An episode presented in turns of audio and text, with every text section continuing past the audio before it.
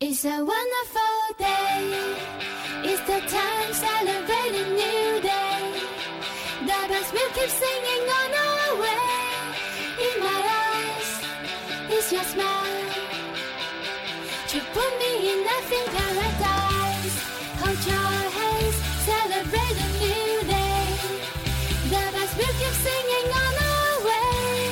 In my eyes, it's your smile.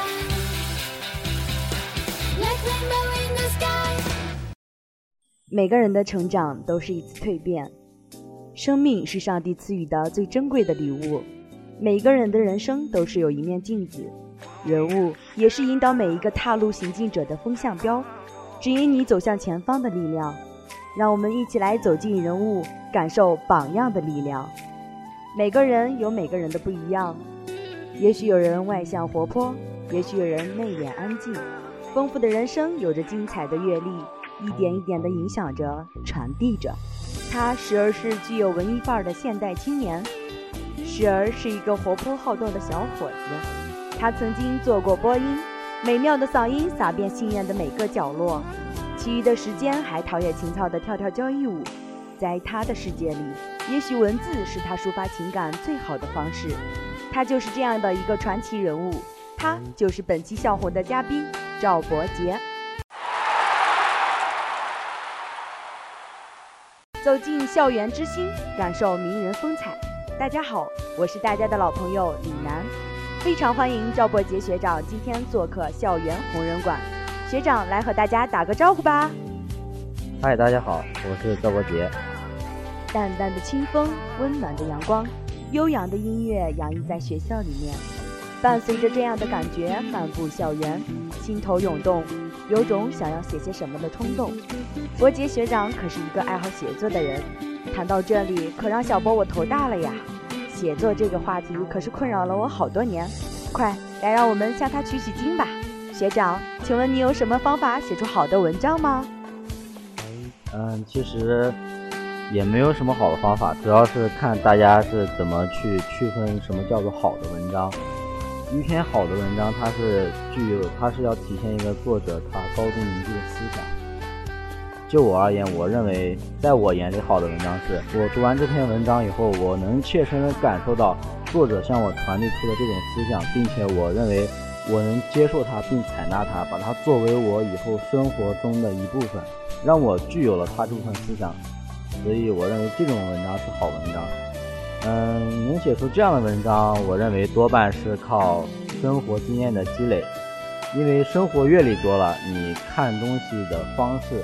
和方法，站在每个不同事物的角度看问题都不一样，所以思想的这种转换也比较好，这就是需要生活的积累吧。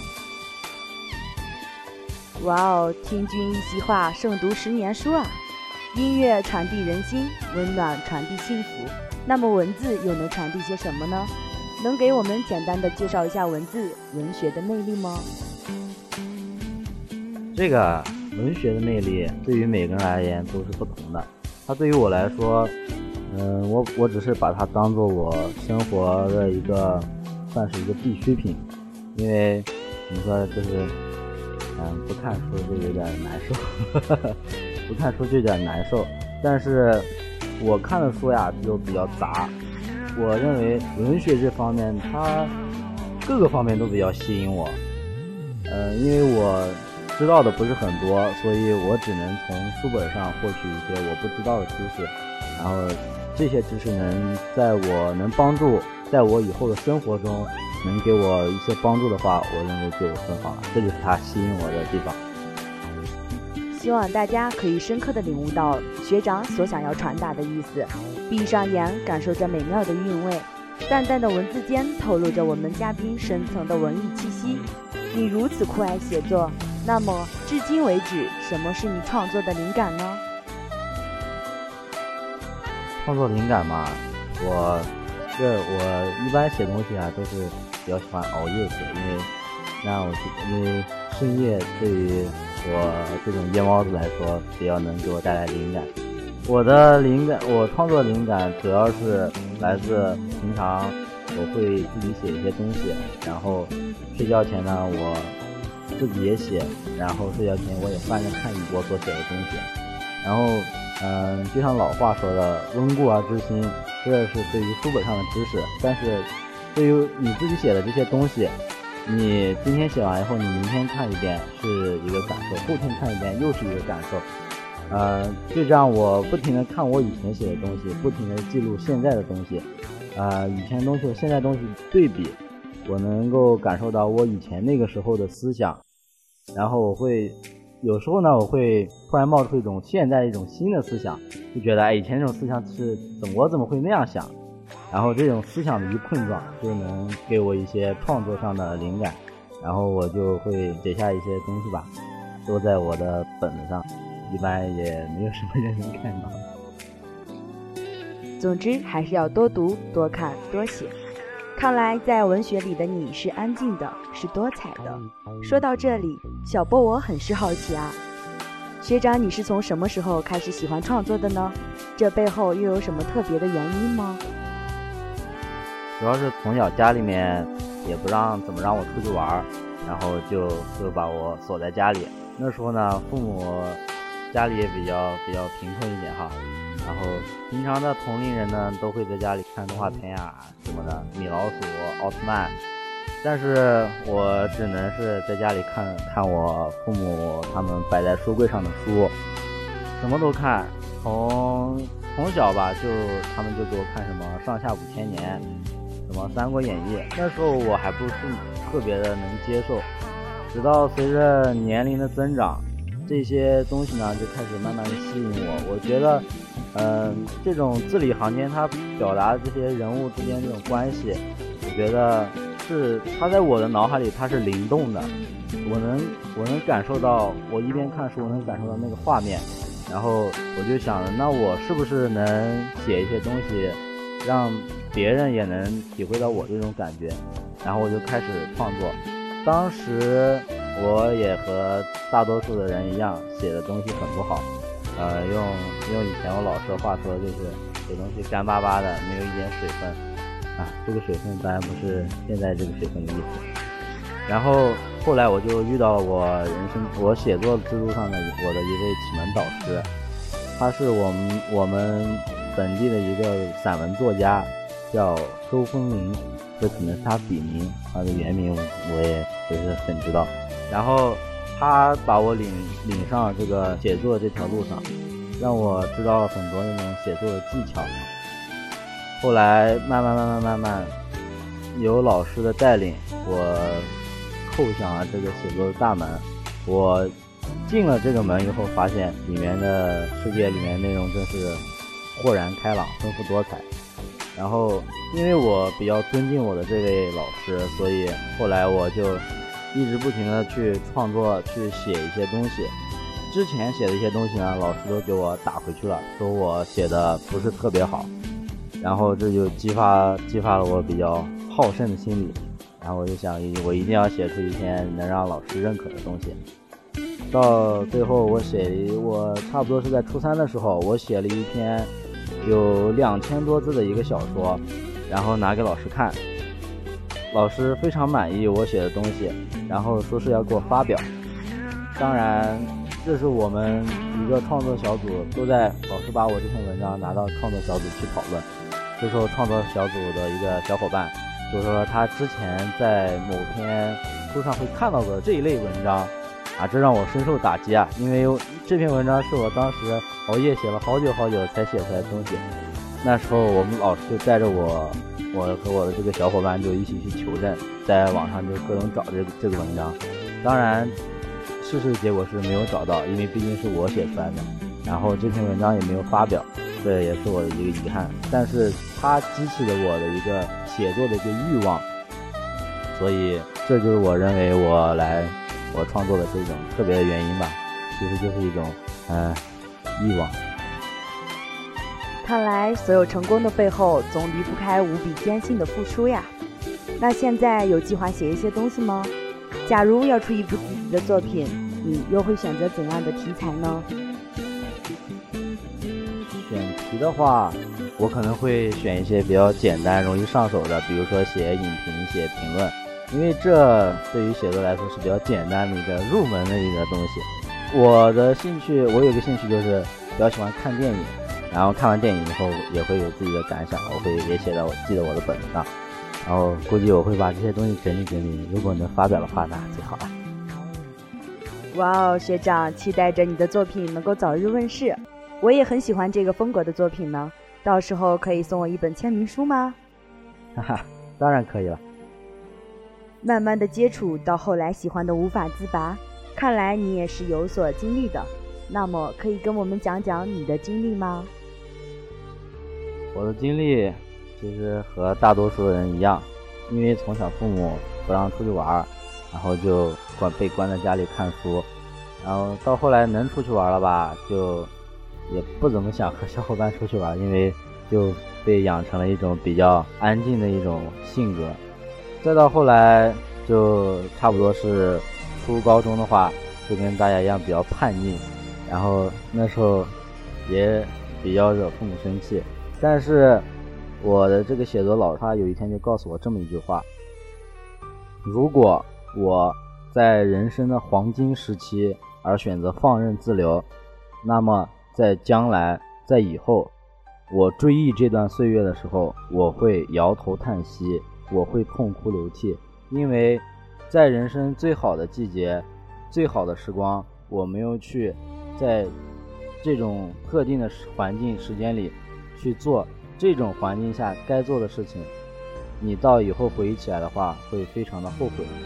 然后当时我感触特别深，然后差点就被步入歧途，然后就被老师给拽回来。所以这种经历就导致我看东西、写写东西，我会从不同的角度去分析一件事物，我会站在别人的角度想，也会站在自己的角度想，呃，有可能还会站在各种奇葩的角度去 想一些事情。嗯，这种经历、这种思维方式。嗯，我觉得带给我的好处是，我看事物的方向不是单一的，多角度的话会会让创作起来比较灵活，所以这样的经历，我觉得能给我今天这样的，嗯，今天这样的一个好的一个现象，我觉得这个经历对我来说比较难忘。相信这段心酸的过往也会鞭策着学长不断向前。同时也激励着我们，谢谢学长。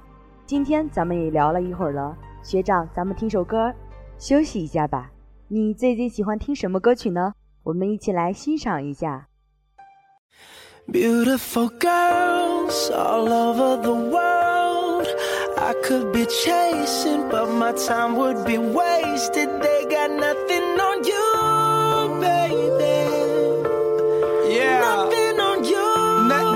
nothing on you, babe. Nothing, nothing on you. I coming from, regardless of the things in my past that I've done. Most of it really was for the hell of the fun. Uh-uh. On a carousel, so around I spun. Uh-huh. With no direction, just trying to get some. Trying to chase skirts, living in the summer sun. And so I lost more than I had ever won. Uh-huh. And honestly, I ended up with none. Uh-huh. There's so much nonsense is on my conscience. I'm thinking maybe I should get it out. And I don't wanna sound redundant, but I was wondering if there was something that you wanna know. But never mind that, we should let it go. Cause we don't wanna be a TV episode. And all the bad thoughts, just let it go. Go, go, go, go.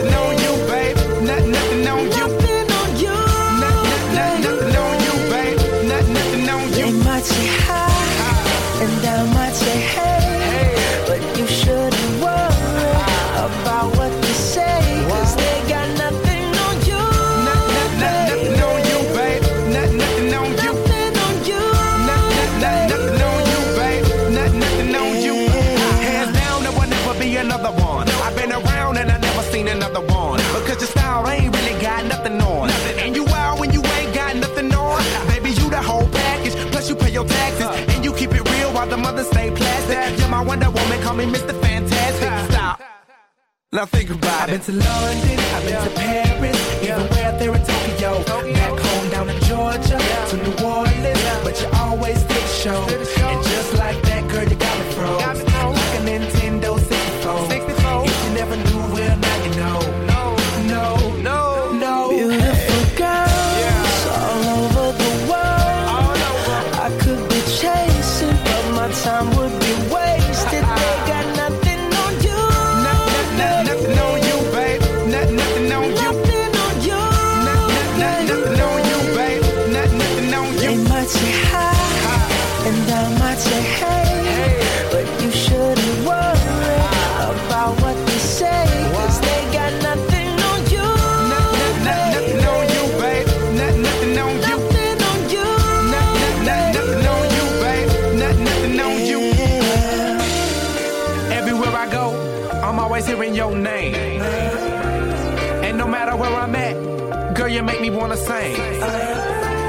Whether a bus or a plane, or a car or a train.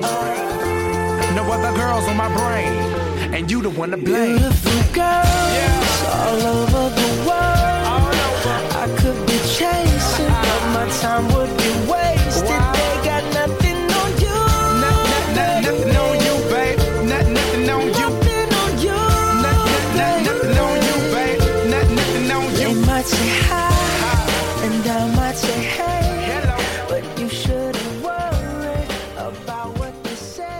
大家好，欢迎回来，这里是校园红人馆直播现场，我是主播。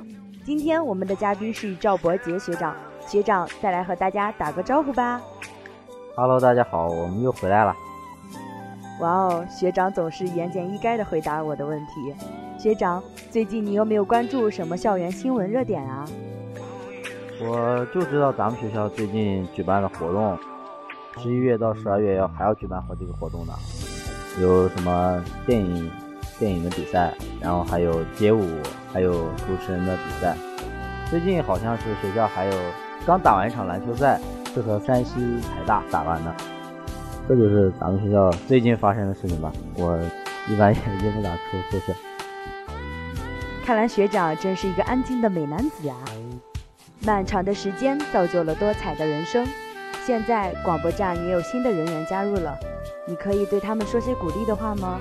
或者说一说对他们抱有的什么期望？其实我就想，我就想对大家都说，不管是新成员还是老成员，嗯，曾经我也是这里的一员，我非常的留恋和眷恋这里，因为这里对我来说，基本上算是我除了宿舍以外的第二个住的地方了。我当时在这里待的时间真的比较长。我想说的是，这里的工作或许会枯燥无味，或许这里的工作也让你烦恼不已，会占用你大量的时间，但是这对于你大学四年的生活来说，其实是一个非常精彩的一个地方，因为在这里你收获上的不仅是工作上经验的积累，你还能收获一大群的跟你志同道合、兴趣相同的好朋友，就是我在站里面最大的收获，我认为。对于这些你和大家一起度过的时光，一定要好好珍惜。毕竟大学就这么短暂，你也不可能一直待在广播站里。到以后你要退了，又是想走不想走的心情，那可不行啊。所以我就想对大家说，好好珍惜你们现在在站里的时间吧。希望广播站的每一个小伙伴都可以理解学长给予大家的厚望，并且希望大家彼此爱护、彼此珍惜。学长曾经是咱们广播站的副站长，还当过交谊舞社团的部长，经历的颇多呀。能和我们谈谈你是如何在其中自如地转换角色的吗？其实也不能说是自如的转换这个角色，嗯，只能说对于这些这些东西，就是在我的一个选择。我要我要是选择放弃广播站的话，说不定到我现在这个时候，我肯定会后悔，说不定我就不能来录这档节目了。但是我是放弃了社团里面的事情呀，专注于站里面的事情。虽然那时候对我来说是一个比较难的选择，但是对站在现在的我来看的话，我庆幸我那时的选择了。看来什么都是不容易的，都要经过时间的考验、历练，才会有丰富精彩的成果展示。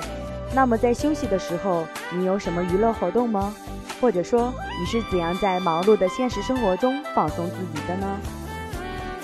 我平常在嗯忙里通闲的话，嗯，你们的学长学姐也看到我，我忙里通闲呢就会加一些书，就带一些书来站里面看。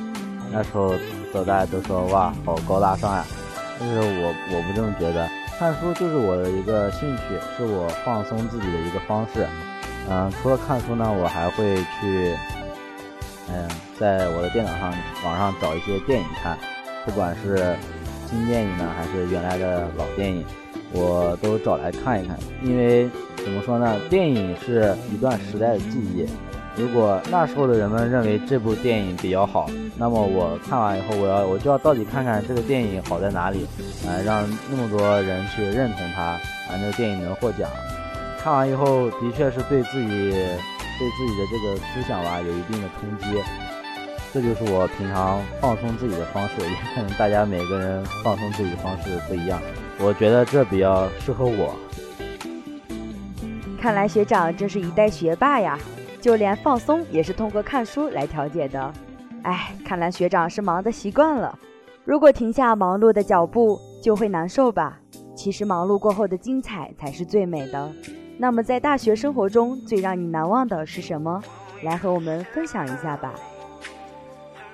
啊，最让我难忘的就是在站里面的时间。那时候我还是个干事，和大家一起像平常一样在站里面工作。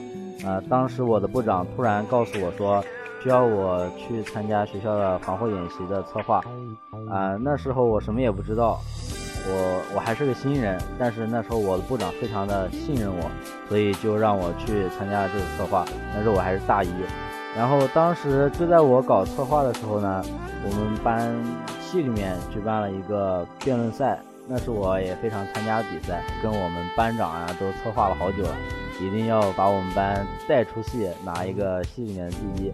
呃，这时候学校里的事情、学校工作的事情和班里的活动就有了冲突。嗯，当时我自己也想做一个抉择，但是这个抉择真的很难。后来我下定决心，我要两手抓，所以我就白天去忙学校的事情，晚晚上跟我们班的同学去做这个辩论赛的准备。呃，当然，最后经过我们的努力，结果是好的。我们班的确是拿了个第一，所以这是我在大学生活到现在最难忘的事情。哎，我也想有个第一拿呀！看来是要不断的向学长的脚步迈进了呀。即使风雨同舟，有人同行，梦想的道路上仍然崎岖。有什么事情是自己接受不了的呢？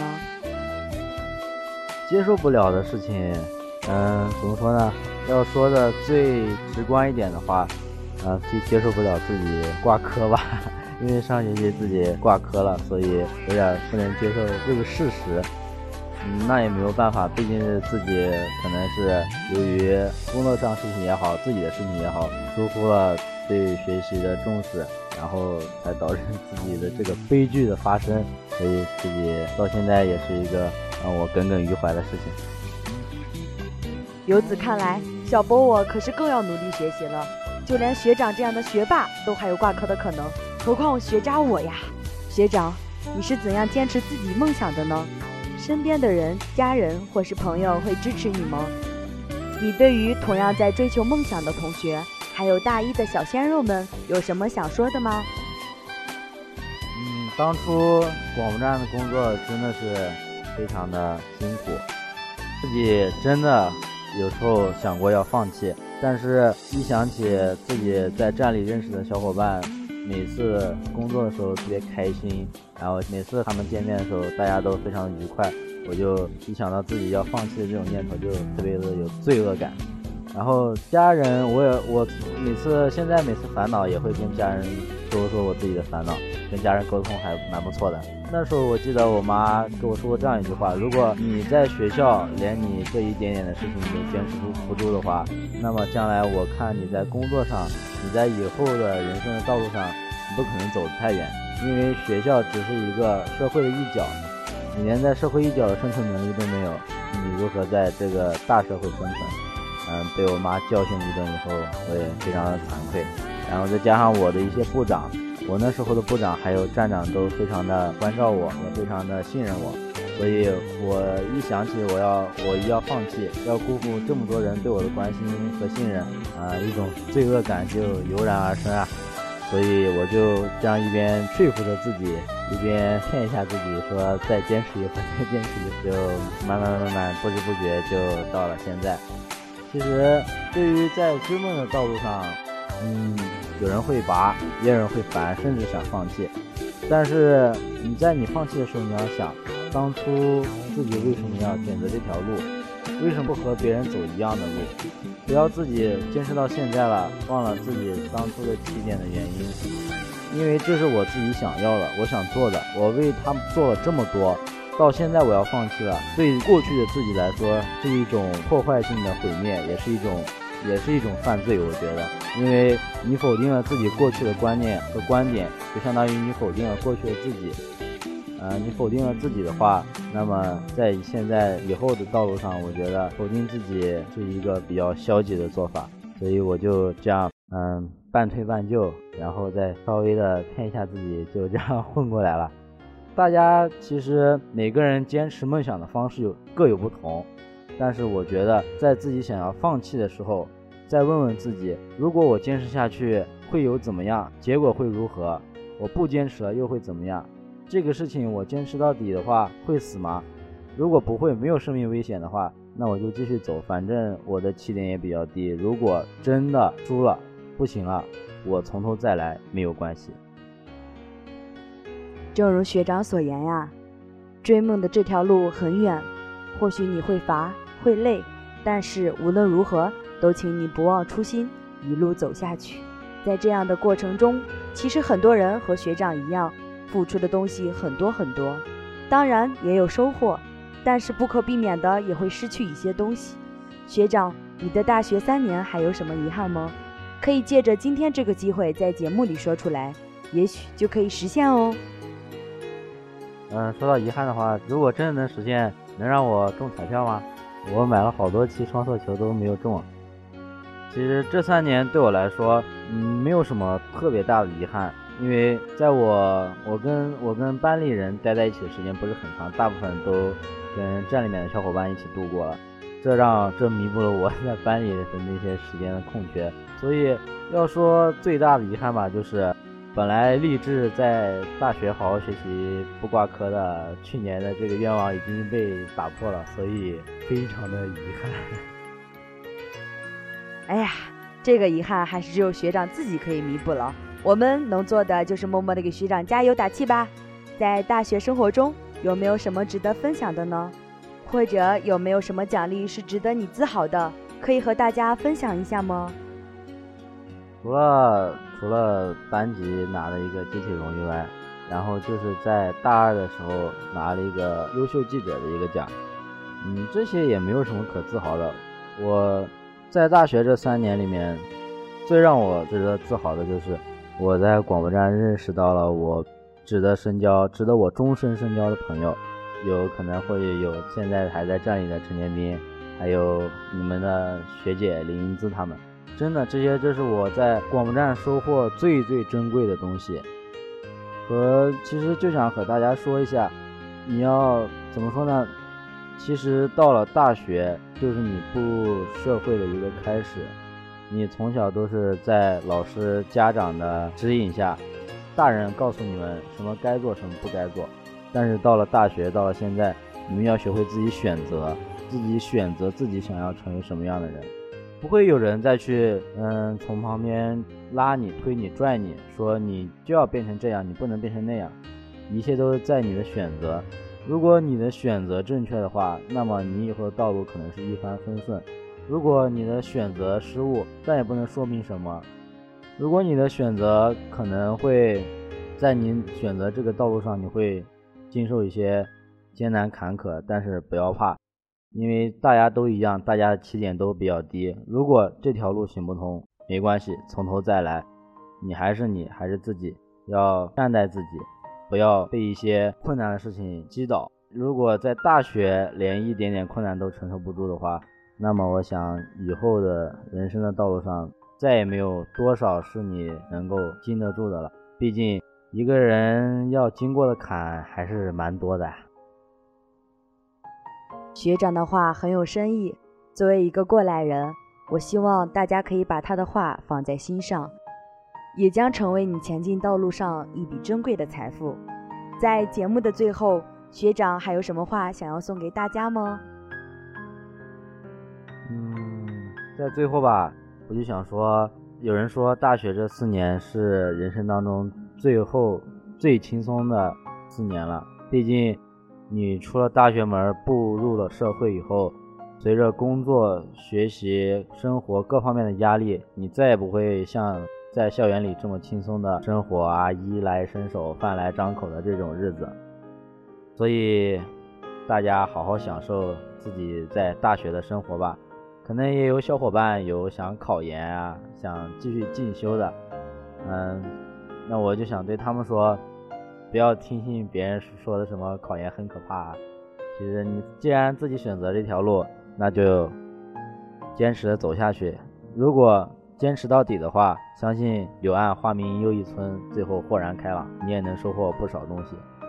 因为大学这四年培养出来的感情，无论是你和你班级的朋友、身边的伙伴，还是你们宿舍之间培养起来的这种情感的这种纽带和联系，都是值得自己一生珍藏的东西。所以，呃，对待周围的人好一点，也是我的在大学的感悟。嗯，大概就是这么多了。感谢学长的人生感悟，可以指导我们不断向前，探寻人生路上的点点滴滴。每一个故事，每一次抉择，都有着顿悟的大智慧，拈花的大感动。聆听成功之秘，体味百态人生。非常感谢赵伯杰学长今天来到校园红人馆。时间不早了，咱们也到了该说再见的时候了。我祝愿赵伯杰学长在未来的生活里收获更多。也期待学长的作品能早日发表，实现自己的梦想，加油！喜欢校园红人馆的同学可以下载最卓越或是荔枝 FM 手机 APP 收听大话卓越，请记住 FM 三七六六零八，我在那里等你哦。感谢本期编辑王杰，策划梦瑶。好，今天的节目就到这里，咱们相约下期笑红，再见。再见。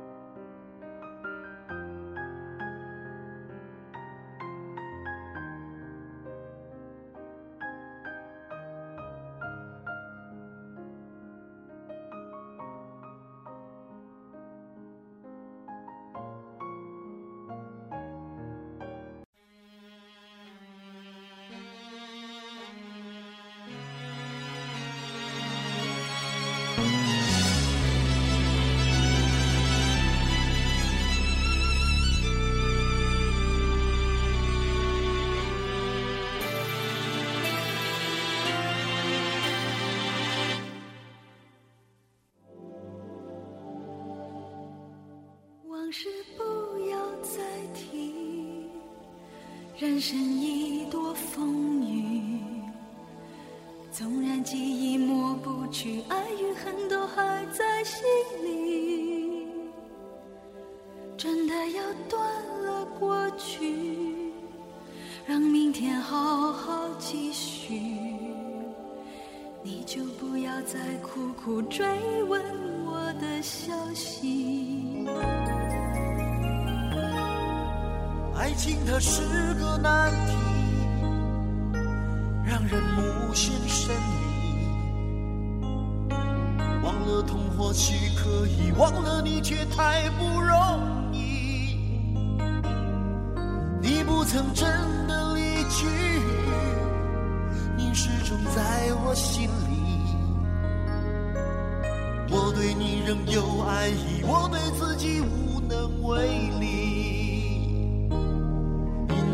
我仍有梦，依然将你放在我心中，总是容易被往事打动，总是为了你心痛。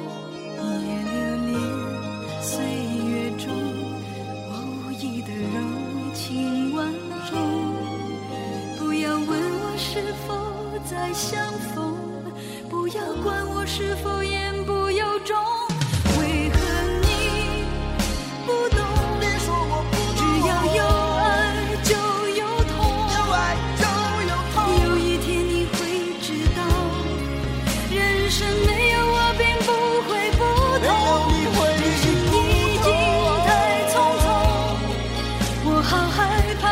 you.